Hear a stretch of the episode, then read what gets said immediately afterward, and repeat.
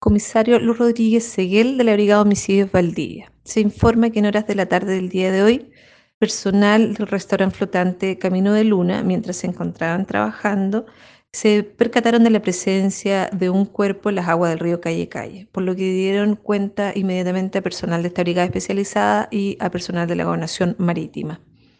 Conforme al trabajo de sitio de suceso y el examen externo policial del cadáver, se descartó la participación de terceros, verificando a su vez que el cadáver se encontraba en avanzado estado de putrefacción.